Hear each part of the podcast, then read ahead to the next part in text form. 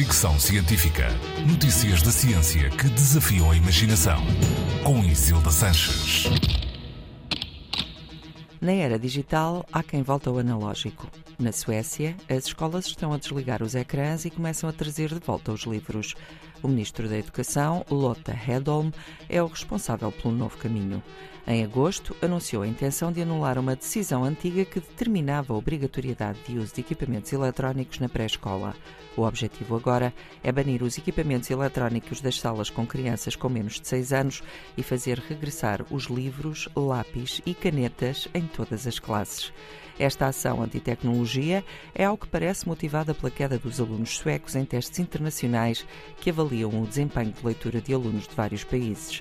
Apesar dos maus resultados poderem ter sido influenciados pela pandemia Covid-19 e pelo crescente número de imigrantes que não dominam o sueco, os especialistas reforçam a influência negativa dos ecrãs.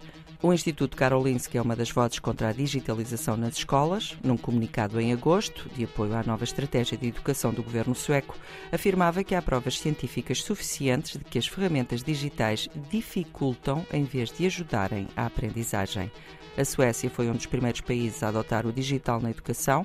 Começou o processo de substituição de livros por computadores e tablets há 15 anos, mas o regresso à escola este ano está a ser marcado pelos livros de papel e pela escrita à mão. Esta decisão foi tomada com base em evidências científicas apresentadas por 60 cientistas, mas também tem sido criticada.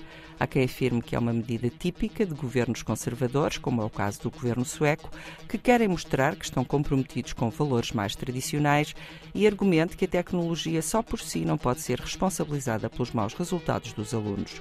Ainda assim, todos parecem concordar num ponto. Não existem provas de que o uso de tecnologia melhora a aprendizagem.